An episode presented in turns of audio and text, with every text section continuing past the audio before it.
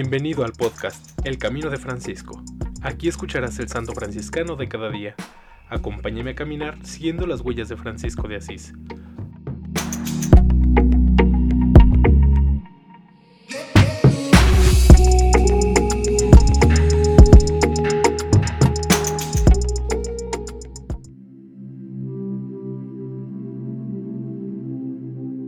Octubre 1. Beato Nicolás de Forca Palena, sacerdote, ermitaño de la Tercera Orden Regular, 1349 a 1449. Aprobó su culto Clemente XIV el 28 de agosto de 1774. Nicolás vivió de la mitad del siglo XIV a la mitad del siglo XV, exponente del imponente movimiento de la Tercera Orden Franciscana, que abarca desde los palacios reales hasta las casitas de los tejedores, asumiendo formas muy diversas de vida religiosa. La magnífica flexibilidad de la regla la hace apta para santificar todos los estados y todas las almas. Así tenemos a Santa Brígida de Suecia, esposa modelo, madre de ocho hijos, que después de haber peregrinado a los grandes santuarios, permanece en Roma, donde inicia una vida pobre, premiada con visiones, fundadora de una escuela de perfección.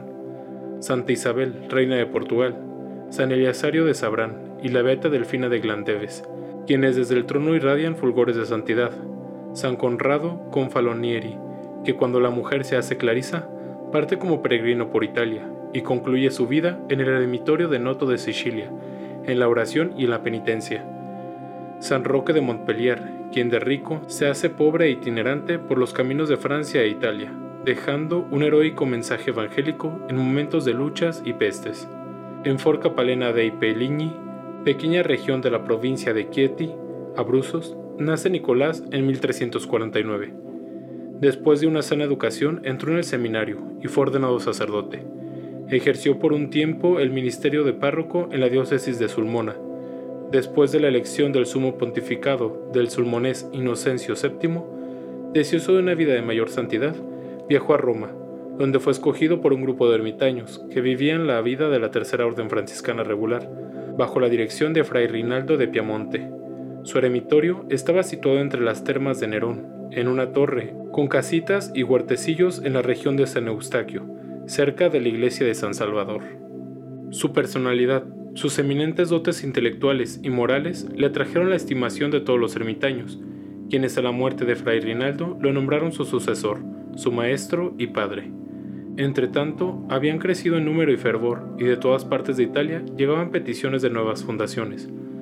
Con algunos compañeros, Nicolás se fue a Nápoles, y entre la vieja iglesia de San Anelo y el actual hospital de los incurables, fundó un eremitorio, que sería célebre por los numerosos ermitaños y por su santidad, y la bella iglesia de Santa María Mayor en Capo Napoli. En 1434 fue llamado a Florencia por el Papa Eugenio IV, con el encargo de reformar algunos monasterios, entre ellos los de Ricoboli y de San Agustín en el Apenino, y fundar eremitorios de su congregación.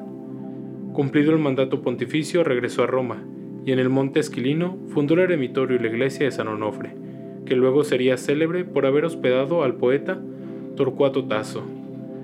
Allí fijó su última residencia. Allí se encontró varias veces con el beato Pedro Gambacora, de Pisa, quien venía a Roma para impetrar la aprobación de su congregación de San Jerónimo, cuyos ermitaños eran llamados Girolomini. Los dos santos se estimaban y se amaban con afecto fraternal. El 1 de octubre de 1449, a los 100 años de edad, Nicolás llegó a la patria celestial.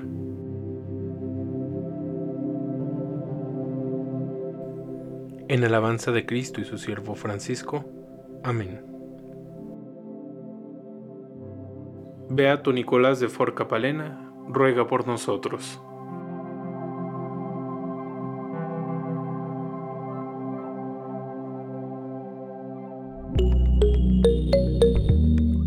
Te invito a que compartas este podcast y sigamos juntos el camino de Francisco. Paz y bien.